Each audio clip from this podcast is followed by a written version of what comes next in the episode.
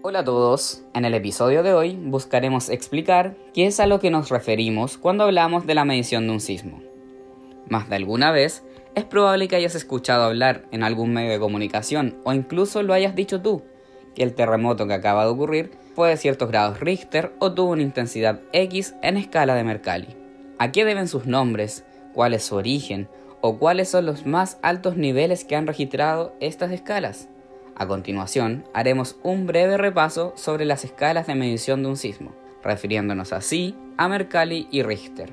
Mi nombre es Antonio Pavés y esto es Hablemos de Geografía, un podcast dedicado a contribuir con extender el conocimiento geográfico en simple para toda la población. El capítulo de hoy, escalas de medición de un sismo. Cada vez que ocurre un terremoto necesitamos conocer casi de forma inmediata su intensidad o saber la magnitud de este. Para esto recurrimos a dos tipos de mediciones que nos permiten determinar la fuerza y o impacto de un sismo. La primera de estas es la escala de Richter, creada en el año 1935 por Charles Richter en el estado de California, Estados Unidos. Su origen se debe a la necesidad de medir una serie de temblores que estaban ocurriendo en el sector.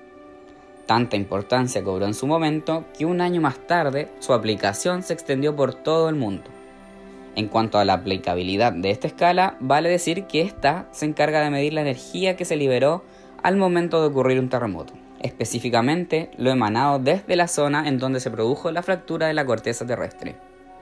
Los valores de esta escala son únicos, en todas partes del mundo se miden de la misma manera y al contrario de lo que muchos creen, esta escala no tiene límites. Sus grados oscilan entre los 3,5 a 9,5 Richter. ¿Por qué menciono estos valores? Pues bien, los 3,5 representan el valor más bajo que un sismógrafo puede registrar, mientras que los 9,5 corresponden al registro más fuerte que se tenga en la historia. Dicho sea de paso, este valor corresponde al terremoto de la ciudad de Valdivia, Chile, en el año 1960. Cabe destacar de igual manera que esta escala no es lineal. Esto quiere decir que por cada grado que haya de diferencia, la intensidad de lo registrado aumentará en 32 veces. Un ejemplo de esto podría ser que un sismógrafo registra un terremoto de 4 grados Richter. Tres días más tarde, este mismo sismógrafo registró otro sismo pero de 5 grados. En palabras simples, esto quiere decir que este último terremoto, el de 5 grados, será 32 veces más fuerte que el anterior. Por otra parte, también encontramos a la escala de Mercalli. Su nombre se debe al físico y sacerdote italiano Giuseppe Mercalli, quien investigando sobre la actividad sísmica detrás de un volcán dio con esta forma de medir un terremoto, que hasta el día de hoy sigue vigente. Pero, ¿qué representa? Pues bien, esta se encarga de evaluar la intensidad de un terremoto mediante los efectos y daños observados a una determinada estructura. Usualmente, Mercalli es utilizada en zonas que no poseen instrumentos de medición, como lo son los ya mencionados sismógrafos. También cabe destacar que se trata de una escala más bien subjetiva, debido a que evalúa la percepción que tenemos de un sismo. Sus valores oscilan de entre 1 a 12 puntos, todos estos escritos en números romanos. Para identificarlos, los podemos agrupar en tres categorías. Hablamos de menor intensidad cuando nos referimos a valores que van entre el 1 al 4 Mercalli. Mediana intensidad para los números 5 y 6. Mientras que entre el valor 7 y el 12 nos referimos a un sismo de mayor intensidad. A continuación, se detallarán los tres valores más importantes de esta escala. El valor 1 corresponde a un sismo que es percibido por un pequeño grupo de personas en condiciones perceptivas favorables.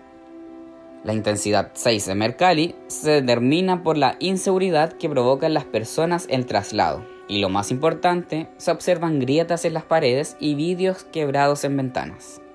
El valor más alto corresponde a la intensidad 12 de Mercalli. Acá el daño es casi total. Existe desplazamiento de rocas las percepciones del nivel del terreno se alteran, es decir, no sabes bien por dónde está el horizonte. Un ejemplo de esto lo podemos observar en carreteras. Y además, los objetos del hogar saltan por los aires. ¿Por qué menciono esta última oración? Pues bien, porque estos datos son otorgados por la Oficina Nacional de Emergencias, ONEMI, quien entrega los valores estándar de la escala de Mercalli en Chile. Con esta información damos por finalizado el capítulo de hoy. Gracias por estar aquí. Si tienes dudas o sugerencias, comenta con nosotros. Nos escuchamos en el siguiente episodio. Chao, chao.